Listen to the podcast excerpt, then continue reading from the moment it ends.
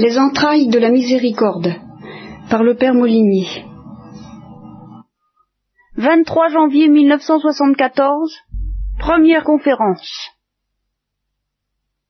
Alors j'ai conscience de vous embarquer avec moi dans des choses assez difficiles. Et alors, en, en guise d'introduction, une petite réflexion sur ce fait que je vous embarque dans des choses difficiles. Et si je me pose des questions difficiles, c'est parce que j'ai un tempérament à ça. Depuis longtemps, depuis toujours, je pourrais dire, j'ai une espèce de propension à euh, me jeter plus ou moins prudemment et quelquefois très imprudemment, je dis souvent que j'ai perdu la foi à la suite d'une imprudence de ce genre pendant dix ans. Euh, à l'assaut des questions les plus difficiles, c'est plus fort que moi. Et euh, sans trop me demander justement si je vais, si j'ai les moyens de trouver une réponse ou de ne pas la trouver. Après cette euh, période donc catastrophique où mon premier assaut s'est soldé donc par la, la, perte de la foi, ayant retrouvé la foi, ayant retrouvé l'ardeur à chercher la réponse toujours aux questions les plus difficiles, j'ai appris une certaine règle du jeu et à, quel prix il faut enfin moyennant quelle prudence et quelle attitude, surtout quelle humilité, quelle attitude d'humilité difficile dont je fais la découverte quotidienne, plus, que jamais. Euh, donc, à la condition de cette humilité dont je vous parlais, je crois déjà un peu la dernière fois, on peut continuer à scruter les questions les plus difficiles, mais ça fait partie de cette humilité de ne pas être certain de trouver la réponse.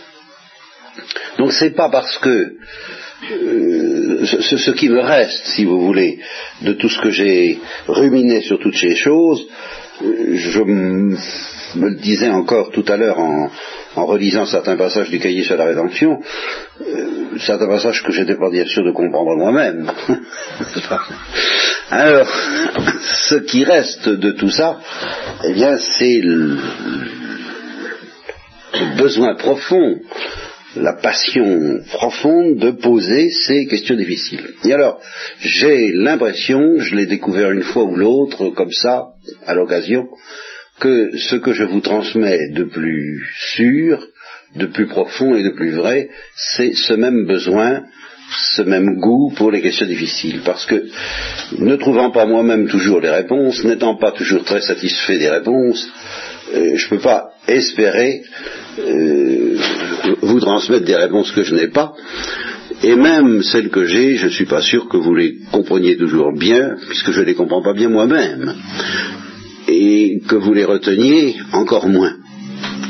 De sorte que je pourrais être tenté de me dire, ben, il faut leur donner des choses plus faciles, seulement à chaque fois que je l'ai fait, avec des auditoires qui avaient pris un petit peu l'habitude de travailler avec moi, eh bien j'ai remarqué une déception. Et j'ai remarqué que euh, des, gens qui sont absolument incapables de répéter ce que j'ai dit se rendent très bien compte que je cesse de poser des questions difficiles, que je cesse de partir à l'assaut de ces espèces de gouffres euh, attirants, et alors ça ne les intéresse plus. Ou tout au moins ils sont déçus. Ils sont déçus, ils disent ah ben non, euh, c'est plus ça, c'est plus vous, euh, on n'est pas venu pour ça, il y en a d'autres qui peuvent. Alors, soit, hein, euh, c'est une sorte de virus que je vous transmets, peut-être, un, besoin de se jeter à l'eau pour se noyer, car je vous promets pas que de cette excursion dans les abîmes du mystère de la rédemption, nous reviendrons à pied sec, n'est-ce pas, sur le rivage. Je ne sais pas. Mais enfin, puisque vous aimez ça, que j'ai appris à comprendre, à soupçonner que vous aimez ça, et que vous ne supportez pas bien que j'y renonce, alors, euh, en avant, avanti, n'est-ce pas Eh bien, je reprends donc au point où j'en étais arrivé la dernière fois. Dieu aime qu'un. Il faudrait découvrir ce que ça veut dire. Et ça nous oblige à scruter le mystère de l'enfer, qui n'est pas drôle, euh, affectivement parlant, et qui est très difficile aussi, intellectuellement parlant. Je vais le scruter sous des aspects dont on ne parle pas en général beaucoup, dont on ne parle plus. Et ça va pas être facile, vous allez voir. Enfin, j'annonce la couleur dès maintenant, n'est-ce pas? Euh, une, dernière précaution avant de partir, n'est-ce pas? Avant de donner le signal du starter, du départ. Nous avons l'air très loin du Christ, nous aurons l'air très loin du Christ et nous en sommes extraordinairement près par un raccourci que certains soupçonnent ou soupçonneront et que d'autres bien découvriront leur venue. Alors qu'est-ce que c'est que l'enfer? Bon. Eh bien, euh, c'est à la fois ce que j'appellerais le péché dans toute sa profondeur, sens tout à fait métaphysique et effrayant du mot péché, et ce que j'appellerais la justice du péché. L'enfer est une création de Dieu. Ce n'est pas purement et simplement une création de la créature, si je peux dire. Le péché est une œuvre de la créature. L'enfer n'est pas une œuvre de la pure, seule et simple créature. L'enfer résulte d'une réaction de Dieu, d'une réaction de la justice et de la sagesse de Dieu à l'égard du péché. Alors, quel péché et quelle réaction Quel péché euh, Ici, vous, vous le savez un peu, mais enfin, ce qui importe de retenir à propos de ce péché qui règne en enfer, c'est que ce n'est pas le fruit d'un accident. Vous voyez, vous mettiez tout ça dans le crâne, parce que euh, ça peut vous enlever une certaine euh, mauvaise, une certaine fausse peur de l'enfer. Euh, il y a une vraie peur de l'enfer que je vous conseille d'avoir. Je ne peux pas m'empêcher. Et qu'il est très dangereux d'évacuer comme on le fait aujourd'hui. C'est plus c'est vraiment créer le, un des plus grands dangers d'aller en enfer qui puisse exister que précisément à l'intérieur d'une chrétienté qui devrait être correctement évangélisée, euh, habituer les esprits à ne plus craindre l'enfer comme une chose infantile, ridicule, euh, inconsistante, euh, bonne à faire peur, dépassée. Enfin, bref, n'insistons pas. Donc, il y a une bonne crainte de l'enfer, c'est-à-dire du péché qui caractérise l'enfer, et aussi de l'enfer tout court. il y en a une mauvaise, celle qui consisterait à penser que justement on puisse aller en enfer par accident. Ce genre d'accident qui nous arrive quand nous essayons, moi tout au moins, de jouer un morceau de musique et que nous faisons une fausse note. Ah, j'ai raté mon coup, c'est bien dommage, ça, j'y arrive pas. Vous voyez, j'essaie, je recommence, j'y arrive pas. Bon. Et bien de même, nous essayons d'être patients, par exemple avec les autres, nous, faisons tous nos efforts, et puis un beau jour, ça explose, pas, on n'y arrive pas. C'est un accident. C'est un accident inscrit dans notre nature, mais c'est un accident en ce sens que c'est contraire je suppose, je me mets dans cette hypothèse, bien entendu. Mais enfin, cette hypothèse se réalise souvent dans la vie humaine, que cette explosion de colère soit contraire à notre volonté la plus profonde, ne coïncide pas avec notre volonté la plus profonde, n'est-ce pas? Elle n'est peut-être pas suffisante, cette volonté la, plus profonde, elle n'en met pas, elle ne s'éveille pas avec assez d'énergie, elle n'en met pas un coup, elle se laisse damer le pion par les nerfs, par les autres, par l'ennemi, comme justement nous disons, enfin, tout ce que vous voudrez, elle est, peut-être faiblarde, elle est peut-être médiocre, elle est peut-être tout ce que vous voudrez, mais enfin, euh, en tous les cas, c'est quand même pas elle qui est à la source de cette trahison de notre nature. Notre nature trahit notre liberté. Bon, alors des accidents de ce genre, nous en connaissons tous les jours, et la plupart des fautes que nous commettons, nous les regrettons parce qu'effectivement, elles ne sont pas le reflet de ce que nous voulons être au plus intime de nous. Elles sont peut-être le reflet de ce que nous sommes par nature, au plus profond, à notre insu, mais, mais de ce que nous sommes malgré nous. Elles ne sont pas le reflet de ce que nous voulons être au plus intime de nous. Et quand on s'aperçoit du divorce qu'il y a, et dont je parlais trop rapidement d'ailleurs à la réco, entre l'image qu'on peut avoir de soi et l'image que les autres peuvent avoir de nous, eh bien c'est qu'en effet, on sent très bien, quand, on soupçonne, euh, justement, je vous ai parlé de, je, vous ai parlé, enfin, j'ai parlé aux au, au, au, récollectants, aux retraitants, euh, du choc, du traumatisme que provoquerait sur beaucoup la projection cinématographique et sonore, audiovisuelle, n'est-ce pas, de leur comportement dans certains cas, dans certaines certains moments de leur existence, eh bien, ce choc et ce désespoir éventuel entraîné par la projection, par la vue de ce que nous sommes, de ce que nous faisons, viendrait de ce que nous dirions, mais c'est pas ça que je veux être. Mais au fond de nous-mêmes, il y aurait un cri, mais je ne veux pas ça. Et on évoque aussi quelquefois le cri de je ne sais plus quel empereur de Prusse, je crois, à la suite de la guerre de 70, et d'une bataille particulièrement horrible, disant je n'ai pas voulu cela. Évidemment, on pourra lui dire il est bien temps, tout ce qu'on voudrait. Bien sûr, ça ne veut pas dire qu'on n'a pas de responsabilité dans ce qu'on n'a pas voulu, mais ça veut dire qu'il y a tout de même une part d'accident, et que cet accident, on le regrette. Eh bien, on ne va pas en enfer à la suite d'un accident.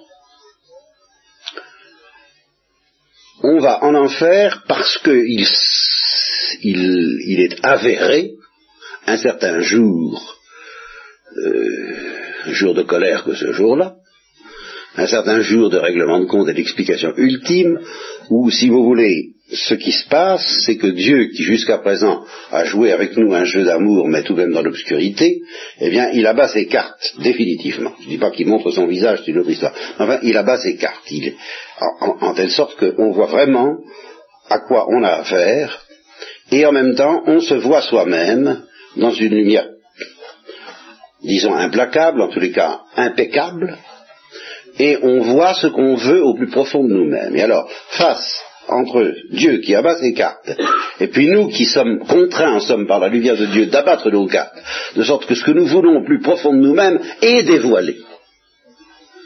Alors à ce moment-là, nous sommes les premiers à conclure, eh bien décidément Dieu non, je ne veux pas, par exemple.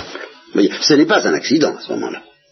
C'est au contraire, dans le cas catastrophique que j'envisage, euh, tous les malentendus ayant disparu, qui précisément peut-être nous donnait l'illusion d'aimer Dieu, nous disons, bah, décidément, non, j'aime pas Dieu. Et je n'en veux pas pour l'éternité. Inversement, ça, c'est la grâce que je vous souhaite bien entendu. Tous les malentendus étant disparus, bah, nous décidons que décidément, oui, nous aimons Dieu, au-delà de ce que nous avions pensé. Voyez.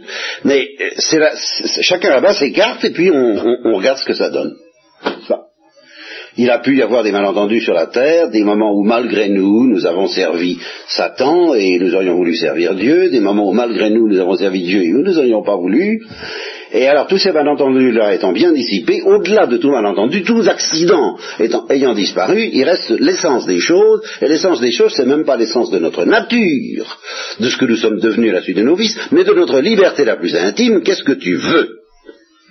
Et à ce moment-là, nous le savons. Alors le péché qui vient en enfer, c'est celui qui consiste justement dans cette lumière où Dieu a ses cartes où les nôtres sont abattus, à dire ah ben décidément non, oui, alors maintenant j'y vois clair, je sais ce que je veux, je veux pas, je veux absolument pas de Dieu et pour l'éternité. À ce moment-là, voilà, le péché qui est celui de l'enfer. C'est un péché, bien entendu.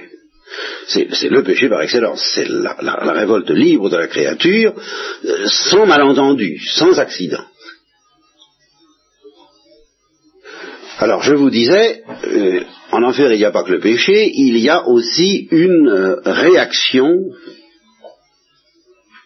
de Dieu à l'égard du péché.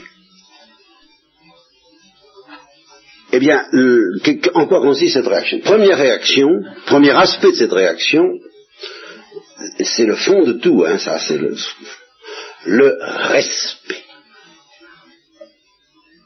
Il faudrait que vous compreniez bien ça. Que ça c'est le fond de l'affaire. c'est précisément là où on pourrait reprocher à Dieu d'aller si loin, mais c'est là où Dieu peut nous demander, explique-moi comment je fais une fleur et je te répondrai pourquoi je vais si loin. En tout cas, c'est comme ça. Et c'est justement ça qui est terrible.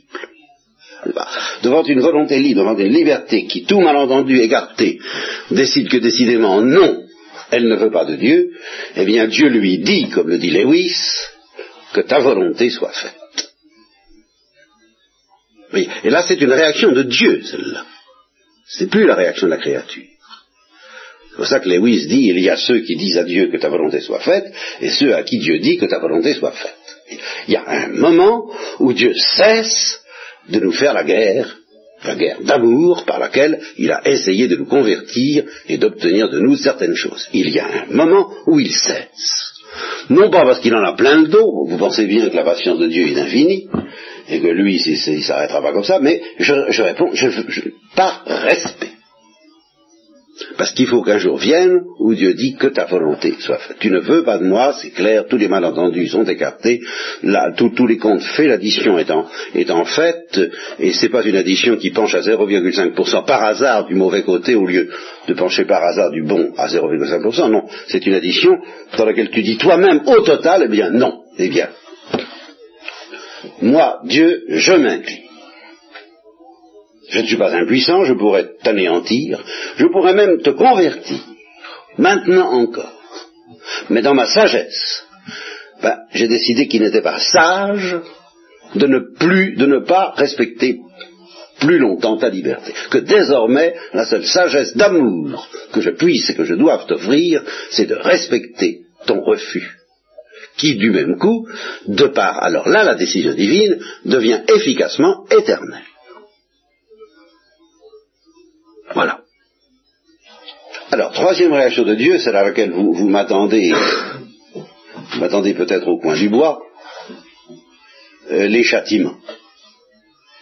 c'est là où ça n'est pas si simple que ça.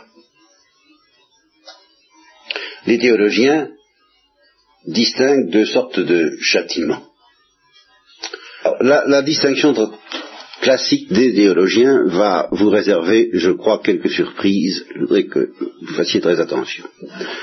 On distingue la peine du dent et la peine du sens.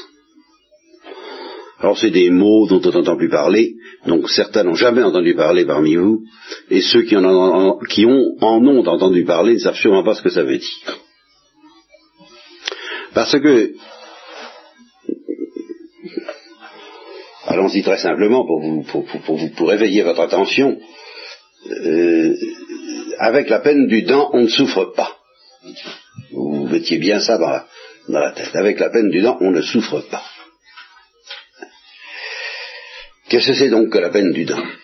Ben, C'est tout simplement la conséquence homogène et juste de ce refus éternellement respecté, de ce refus devenu définitif est devenu éternellement respecté, à savoir, eh bien, la privation de toute la béatitude que Dieu désirait offrir à l'intéressé.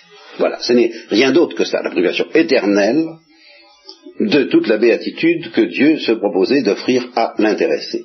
Alors, je voudrais que vous fassiez un petit effort intellectuel pour bien distinguer les trois choses que vous m'en parlez parce que vous risquez de les confondre. Il y a le refus lui-même qui est un péché. Il y a le respect du refus qui le rend éternel de la part de Dieu. Et il y a le châtiment homogène de ce refus qui consiste à être privé de Dieu. Vous risquez de les confondre parce que si on ne fait intervenir aucune souffrance, et pour le moment, je ne fais intervenir aucune souffrance dans ce que je dis là. Hein pas question de souffrance. Pas question de souffrir. Alors c'est, ça a l'air tellement voisin, vous comprenez, refus de Dieu, être privé de Dieu, vous êtes tenté de dire, ben, c'est pareil. Alors qu'il y a un abîme qui sépare les deux choses, et que si vous n'avez pas compris ça, je vous le dis entre, comme ça, en, coulisses et, en, en, douce, en plein exposé, vous ne pourrez rien comprendre au mystère du Christ. Pourquoi? Parce que, comme vous le verrez, euh, j'annonce la couleur dès maintenant pour éveiller hein, votre attention et votre intérêt, euh, le, Christ connaîtra quelque chose de la peine du dent, alors que, naturellement, il ne connaîtra rien du refus, étant donné que le, Christ est impeccable. Alors, si vous n'avez pas pris la, pas fait l'effort, pris la peine de bien distinguer entre le refus qui est un péché Et la séparation avec Dieu, qui n'est pas un péché, mais déjà un châtiment, même un doleur, tant que vous voudrez. Je ne m'occupe pas de ça pour le moment. Vous voyez, je ne m'occupe absolument pas de la question de la douleur. Je suppose que ce soit parfaitement indolore. Il existe un cas où c'est parfaitement indolore dans la tradition de saint Augustin, c'est celui justement des enfants morts sans baptême, qui pour saint Augustin, dont je lui laisse, je lui laisse la responsabilité de cette doctrine, mais c'est pour vous donner un exemple, c'est pour éclairer vos esprits. Bon, pour saint Augustin, les enfants morts sans baptême sont privés de Dieu pour l'éternité, ils n'en souffrent pas. Voilà. Donc ça, séparez-moi bien. Et ça, c'est difficile, n'est-ce pas? La privation de Dieu avec la souffrance et distinguer bien le péché du refus avec la privation de Dieu. Car si on va dans la logique des choses, euh, le pécheur ne, veut absolument pas la diminution de, ce que ça représente d'inconvénient pour lui d'être privé de Dieu, c'est pas ça qu'il veut. Et comme nous le verrons même, s'il voyait ce qu'il perd, alors là, il souffrirait. Mais il ne voit même pas ce qu'il perd. Mais il ne souhaite pas le perdre, c'est pas ça qu'il refuse. Il refuse pas tous les agréments qui résulteraient pour lui de la possession de Dieu, il refuse pas ça. Non, il refuse certains, c'est un certain aspect du visage de Dieu qui est essentiel à Dieu et dont il ne veut pas. Bon, lequel, bah, c'est pas l'heure d'en parler, mais c'est comme ça. Il y a un certain aspect du visage de Dieu qu'il refuse. Mais toutes les satisfactions vous comprenez, Dieu, Dieu étant simple, c'est un peu tout rien, je prendrai une comparaison, quoi. Vous avez quelqu'un, il, est, charmant par certains côtés, et il est détestable par d'autres. Il est très désagréable par d'autres bouts. Alors, vous, vous êtes constamment à lui dire, moi vos qualités j'en veux bien, mais vos défauts j'en veux pas. Alors, vous êtes entendu, mais enfin, euh, au, total, est-ce que je prends le train ou est-ce que je le prends pas hein? Je viens ou je viens pas? Voyez, tous les malentendus, euh, une fois liquidés entre vous et moi, étant bien clair que j'ai tel défaut et telle qualité que je les aurai pour l'éternité d'ailleurs, pendant qu'on y est, puisqu'il s'agit de Dieu, hein, bon, alors qu'est-ce que vous voulez? Finalement. Eh bien, vos qualités, je, oui, mais très bien, mais, seulement mes défauts, vous n'en voulez pas. Bon, d'accord, seulement, c'est à prendre, n'est-ce pas? C'est comme un, lot euh, commercial, n'est-ce pas? C'est vous prenez tout ensemble ou vous prenez rien. Voilà, hein À parler, comme disait théologien, simplicitaire. Est-ce que tu veux de moi ou est-ce que tu veux pas de moi? Tous les comptes étant bien faits alors justement, le refus porte sur Dieu en tant qu'il a des défauts aux yeux de celui qui, du, du, pécheur, n'est-ce pas? Le, le, pécheur lui trouve vraiment, le trouve imbuvable sur certains angles, ce, Dieu. Et alors tout qu'on le fait, il dit non, ça finalement non. Malgré voilà, voyez-vous, malgré le plaisir que j'aurais euh, vraiment à entrer en communication avec vous, Seigneur, eh bien, je trouve que quand même la note à payer est trop désagréable et je préfère euh, rester, comme les personnages de Lewis, euh, dans une pieuse et noble et grande et digne résignation ne pas vous connaître, hélas, hélas, nourrir une grande nostalgie. Je, garderai de vous un très bon souvenir sur certains angles, mais enfin, je préfère que nous nous séparions à jamais. Bon, alors, c'est tout de même pas tellement compliqué ce que je veux dire. Le refus, c'est vraiment porte sur Dieu en tant qu'imbuvable aux yeux du pécheur, mais le châtiment, la peine du dent, même à supposer qu'elle soit indolore, consiste à être privé de tous les côtés agréables de Dieu. Bah, euh, forcément, on a, dit au revoir, et c'est l'histoire de Bonjour Tristesse, qui représente assez bien cette histoire-là, ce, roman très oublié d'une romancière classique de je ne sais plus quel siècle, enfin le, vingtième, je crois. euh, eh bien, euh, où un personnage se présente qui, est fascinant mais qui est fatigant.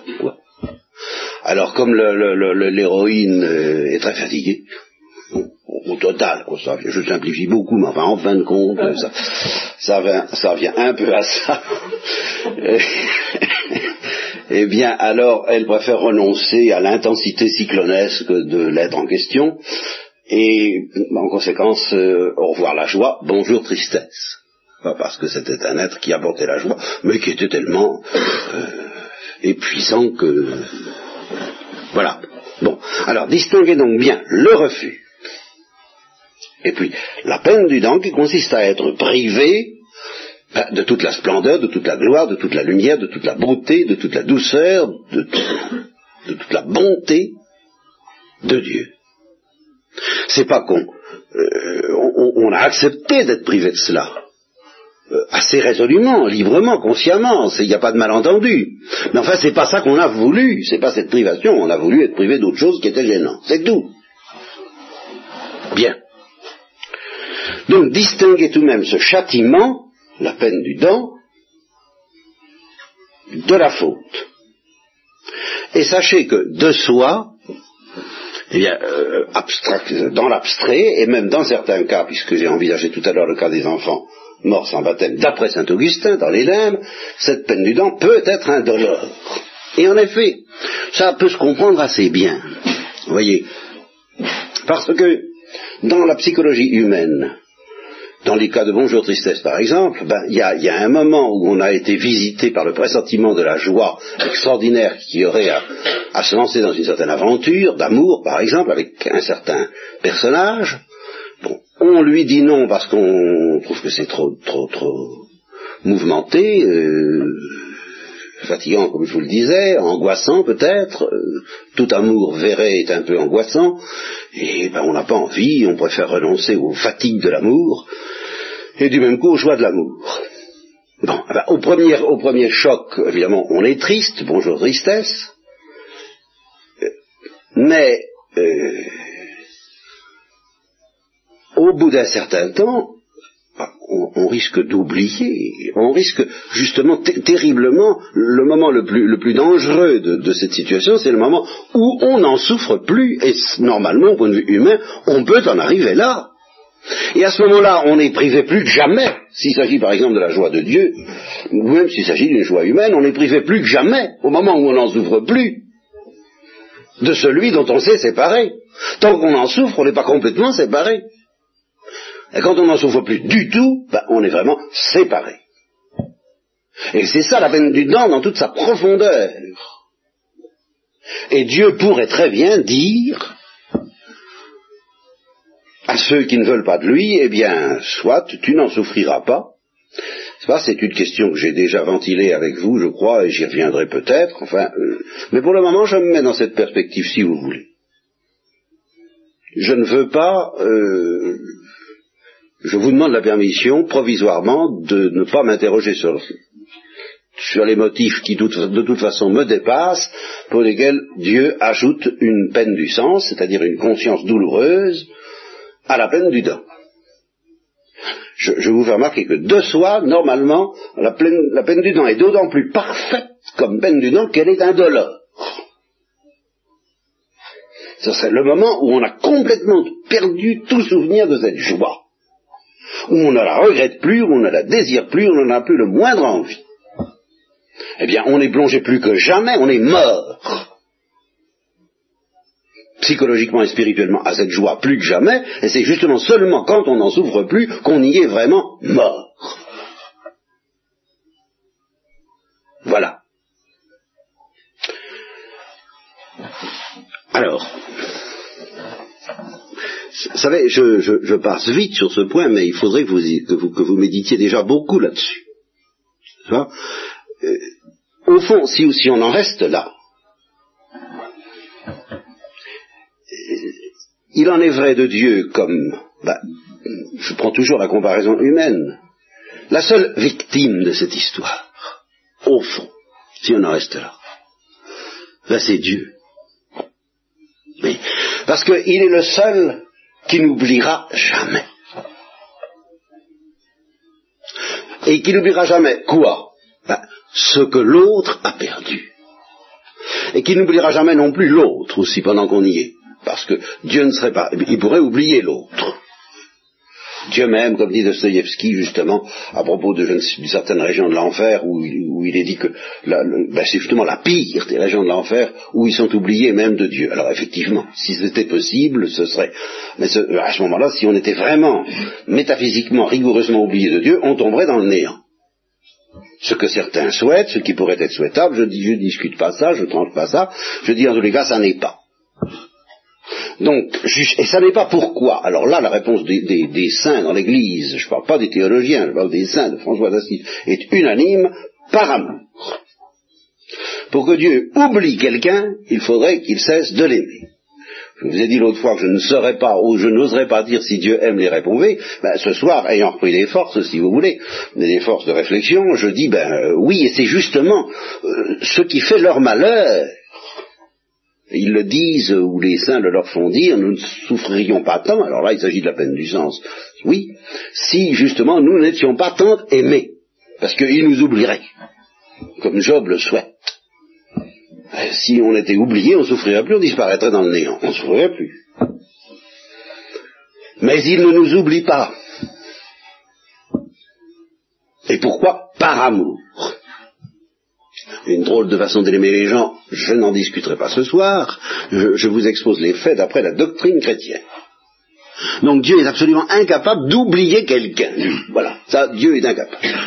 Et d'oublier une de ses créatures, c'est ce qu'il dit à Jonas. Qui lui oublie très tranquillement Ninive, n'est-ce pas? Dans 40 jours, Ninive sera détruit, et on n'en parlera on sera bien tranquille, on oublie, on, pourra enfin penser à vous, mon Dieu, n'est-ce pas? Voilà. Dieu dit, pour toi c'est commode, mais moi je peux pas. C'est ça qui est extraordinaire, voyez. Toi, tu peux oublier Sodome et Gomorre, tu peux oublier tout, tout. Moi, je peux pas. Moi, j'y arrive pas. Et c'est justement pour ça, comme je vous l'ai déjà dit, que cet amour de Dieu incompréhensible et fou, qui, n'oublie pas, qui ne peut pas oublier, prête à Abraham son, génie et son instinct euh, contre lui-même, sous l'aspect où, il s'apprête à exterminer euh, Sodome et Gomorre, eh bien Abraham lui dit non, ne les oublie pas. Pourquoi? Parce que le Saint-Esprit prête à Abraham quelque chose de l'impuissance de Dieu.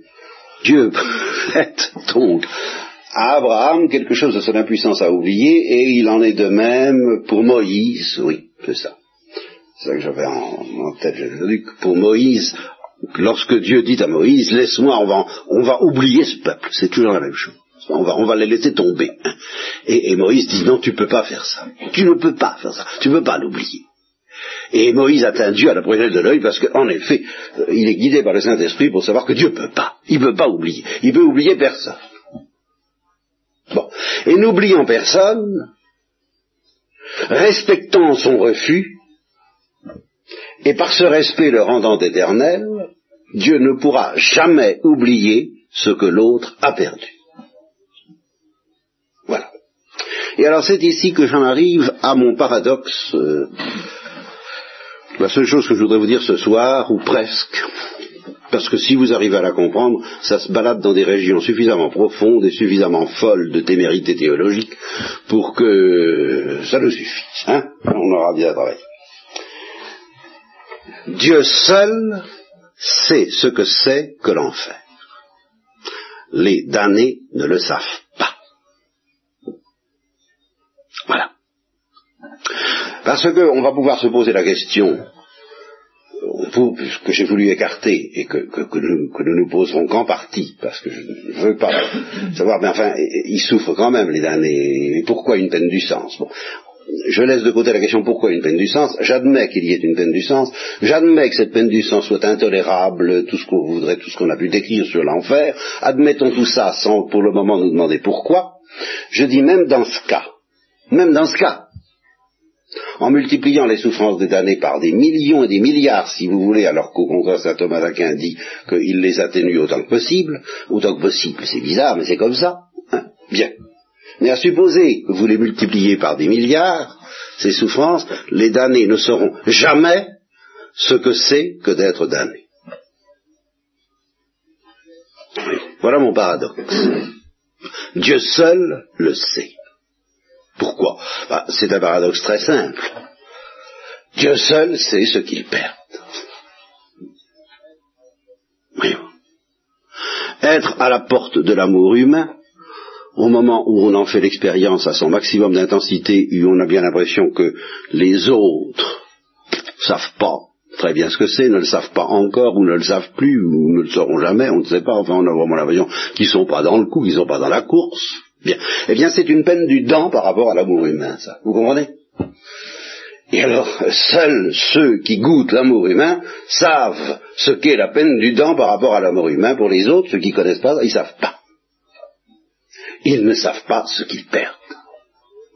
Alors, euh, on les plaint et en même temps on les plaint pas. Ils sont heureux, ils souffrent pas, ils connaissent pas les angoisses, les alarmes, les anxiétés, etc. Vous comprenez, on dira ça à la fois, comme ma grand-mère disait de son chat. Hein. Euh, il n'y a que lui qui est heureux dans la maison, évidemment. J'ai pu critiquer ici une fois parce que j'ai dit que les animaux étaient heureux. Ben, évidemment, c'était un bonheur purement négatif. Ça n'était pas le bonheur au sens humain du mot.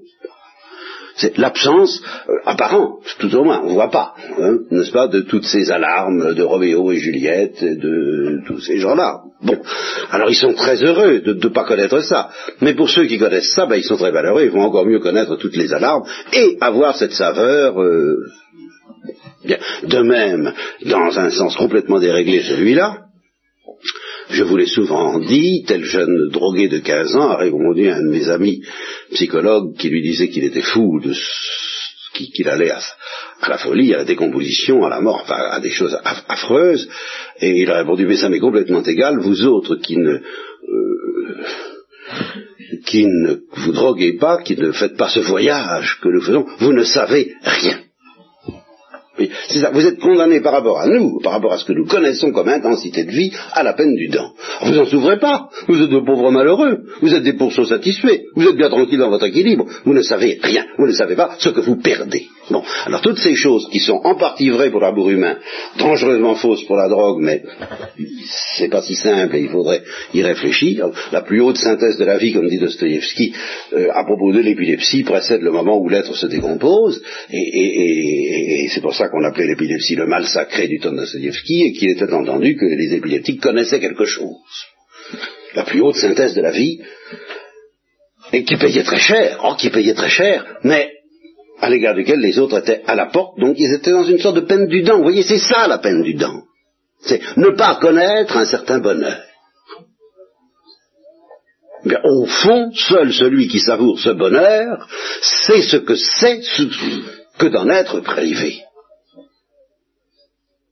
Alors, s'il s'agit d'une créature humaine, il, peut tourner le dos et se rendre indifférent et durcir son cœur en se disant ça m'est égal, tant pis pour eux, ce sont des imbéciles, ce sont des, bourgeois, ce sont des pharisiens, ce sont des béotiens, ce sont des philistins, ce sont des, des, des crétins. Euh, c'est beaucoup d'autres noms euh, du même vagabond. Justement, Dieu ne peut pas, Dieu n'a pas cette ressource. Par conséquent, Dieu reste infiniment et éternellement, disons, bouleversé de compassion, de miséricorde, c'est ça les entrailles de la miséricorde de Dieu, devant non pas le fait que les réprouvés souffrent, au contraire le fait qu'ils n'ouvrent pas d'avoir perdu une telle chose. Voilà, Dieu seul sait ce qu'est vraiment la damnation ou l'enfer. Et il ne le sait pas dans l'indifférence, ça caractérise le, deuxième ou le troisième aspect de la réaction divine en face de ce péché qui mène à l'enfer, c'est pas du tout dans l'indifférence, dans le tant pis pour toi, non, c'est dans ce que la Bible appelle le bouleversement des entrailles de la miséricorde, c'est-à-dire une...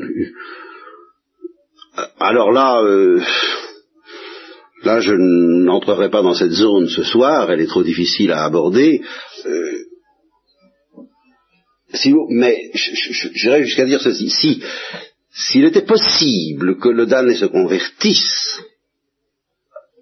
hein, et c'est ça qui va nous approcher du mystère du Christ. S'il était possible que le damné se convertisse. Mais selon la sagesse divine, ce n'est plus possible. Parce que Dieu, la sagesse est là pour avoir dit non, il faut le respecter. Il faut respecter son refus, ça ne serait pas de jeu. Bon. Mais s'il était possible que le damné se convertisse, alors il serait plus aimé que tout autre. Et, je dirais, Dieu, à ses yeux, ça vaudrait la peine de créer et de souffrir pour cet être-là. Parce que là, Dieu trouverait un prolongement de la béatitude trinitaire qu'il ne trouve pas en lui. À savoir, la détresse, mais la détresse objective, je m'excuse d'employer ces mots, je veux dire, la détresse telle que Dieu la connaît et que, que l'intéressé ne connaissait pas. Il ne comprenait pas sa détresse, il ne comprenait pas son malheur. Mais cette détresse que Dieu seul connaît, comblée par la Trinité, par la béatitude, à la suite d'un salut, alors là, Dieu se déchaîne. Et au fond, c'est exactement ce qui est arrivé. J'ai mis ça au conditionnel, mais justement, Dieu a accepté que certains ne soient jamais sauvés, parce qu'il a été fasciné par le sort de quelques-uns, peut-être très nombreux d'ailleurs, mais de quelques-uns qui comprendraient de quelle détresse ils ont été sauvés. Et alors, c'est cette détresse, là, là, je commence à bafouiller. Hein. Je reprendrai à partir de là la prochaine fois, parce que là, cette fois, c'est fini. Hein. J'entre dans la zone où cette fois, nous n'y comprenons plus rien. Mais mais d'une manière béatifiante, d'une manière tonifiante, parce par excès d'intelligibilité et de lumière. Je veux dire que c'est pas c'est pas la béatitude que Dieu veut lui donner qui attire Dieu, parce que si c'était uniquement cette béatitude-là qui attirerait Dieu, ben, il, resterait en lui-même. Dieu, n'a pas besoin d'autres créatures que lui pour être heureux de ce bonheur-là. Non, c'est parce qu'il a été bouleversé de compassion par la détresse en question. C'est ça. Et, et cette détresse représente pour lui un visage, un visage, je dirais, aimable, distinct des trois. Seulement, évidemment, pour qu'il soit aimable d'une manière que je me permettrais d'appeler constructive, il faut qu'il se convertisse, évidemment. Mais c'est pas le fait qu'il se convertisse qui le rend aimable, c'est sa détresse. Autrement dit, c'est le, paradoxe que c'est la peine du temps. Voyez-vous, c'est le fait qu'il ait été séparé de Dieu de telle façon. C'est cette séparation même qui le rend aimable aux yeux de Dieu à un titre, c'est ça que j'appelle aimer. Qu'un, ben, que Dieu ne trouve pas en lui. Voilà. Et alors, et alors, ben la prochaine fois nous verrons qu'il a entrevu ce que pourrait être une créature qui comprendrait la peine du dent, non pas telle que les réprouvés eux-mêmes la connaissent par la peine du sens, c'est-à-dire très mal et à l'envers, et d'une manière hallucinatoire, fausse et mensongère, mais qui comprendrait et qui souffrirait dans sa chair de la peine du dent telle que Dieu la connaît, à la manière justement dont Dieu la connaît. Mais qui participerait dans sa chair et d'une façon douloureuse à la peine du dent, mais telle que Dieu seul la connaît. Non pas telle que les réprouvés eux-mêmes la connaissent, mais telle que Dieu la connaît. Eh bien voilà Jésus-Christ. C'est la définition de Jésus-Christ. C'est quelqu'un qui, dans sa chair passible, a souffert de ce que signifie la damnation à la manière dont Dieu comprend la damnation, et non pas à la manière dont Satan comprend la damnation. Et voilà pourquoi Jésus-Christ a été le plus aimé de tous les enfants des hommes.